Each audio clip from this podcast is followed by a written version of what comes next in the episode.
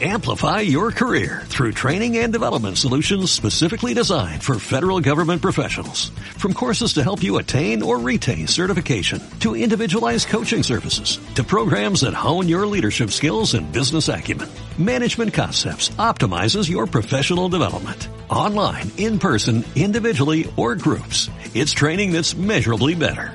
Learn more at managementconcepts.com. That's managementconcepts.com.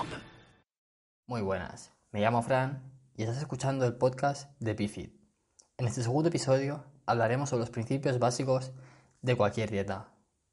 Estoy seguro que muchos de vosotros, en un momento, vamos a llamarlo desesperado, has realizado alguna dieta con algún nombre raro, como por ejemplo la dieta de la cachofa, o has intentado seguir alguna dieta de alguna famosa, o has seguido alguna recomendación de alguna amiga o conocida que te ha recomendado tal dieta.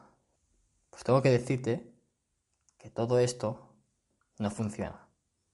Primero, porque una dieta tiene que ser individualizada y esta tiene que estar realizada por un profesional cualificado.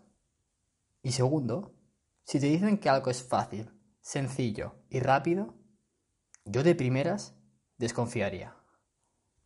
Muy bien, aclarada esto, quiero que te imagines una pirámide. Esta la vamos a dividir en secciones horizontales. Tenemos la base, que es la parte más grande y más importante o relevante, y luego pues tendríamos la punta, que sería lo menos importante, entre comillas. Pues muy bien, en la base encontramos las calorías totales, es decir, el balance energético. Esto es una simple operación, que se resume en si tú consumes más calorías que las que gastas en el día, vas a ganar peso, hagas lo que hagas. Y si consumes menos, vas a perder. Es así de sencillo. Pero también tengo que aclarar que cuando hablo de peso me refiero al número que sale en la báscula. Y en él pues se cuenta el agua, la grasa, el músculo, entre otros. Muy bien. Continuando con la pirámide, un poquito más arriba tenemos los macronutrientes. Estos son tres. Las proteínas, las grasas y los hidratos de carbono. Tengo que decir que no tenéis que tener ningún miedo a ninguno de los tres. Cada uno tiene sus funciones en el cuerpo y no es necesario restringir en su totalidad ninguno de ellos. A continuación tendríamos los micronutrientes. Estos vendrían a ser, por ejemplo, pues, las vitaminas y minerales. Cada uno de ellos tiene su función específica y tienen que, tienen que estar en un nivel óptimo. Es decir, no tenemos que tener ni mucha cantidad ni poca cantidad de ellos. Y de ahí viene lo de realizar una dieta rica y equilibrada. Un poco más arriba de la pirámide encontraríamos el timing.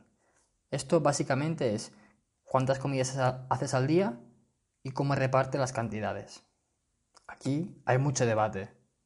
Los clásicos ejemplos serían, no, hay que desayunar siempre, o mejor la proteína tomarla justo después de ir al gimnasio. Algunas de estas afirmaciones sí que son ciertas, pero lo importante es adaptar tu dieta a tu estilo de vida. Si tú trabajas tantas horas, es imposible comer cada X tiempo y seguir muchas de las recomendaciones, porque al final acabaríamos todos cenando tofu a las 2 de la noche a la luz de la luna, y yo no estoy para ello. Y finalmente, en la punta de la pirámide encontraríamos los suplementos. Y como dice la palabra, suplementan una dieta. No son necesarios ni obligatorios, como muchos te lo intentan vender. Casos que se me ocurren ahora que sí que podrían ser recomendables. Pues por ejemplo, en dietas vegetarianas sí que vería bien ¿no? suplementarse con vitamina B12 porque lo más probable es que haya un déficit. O por ejemplo, si eres deportista de élite, la creatina puede ser un muy buen complemento. Pero para la, la población en general, si sigues una buena dieta, no son necesarios, lo repito. Y como curiosidad, si os habéis dado cuenta, lo que más se habla en redes sociales y en medios de comunicación son de estos dos últimos, del timing y de los suplementos. Y como hemos visto, están arriba de la pirámide y son lo menos relevante de tu dieta. Si tú no sigues todo lo demás, por muchos quemadores de grasa que te tomes, o porque te tomes tanta cantidad de proteína justo después de entrenar, no vas a conseguir tus objetivos.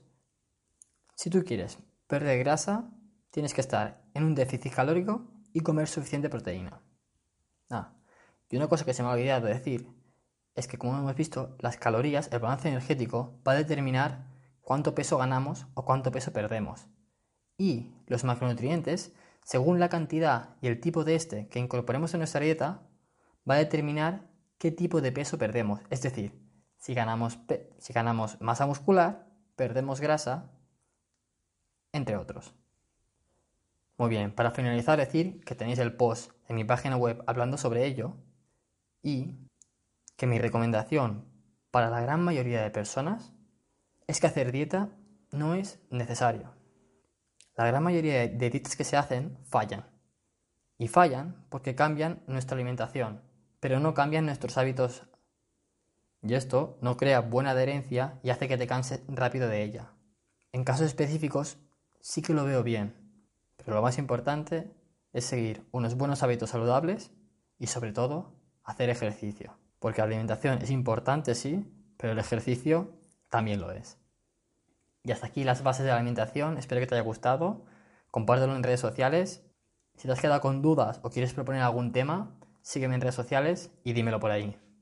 Adiós.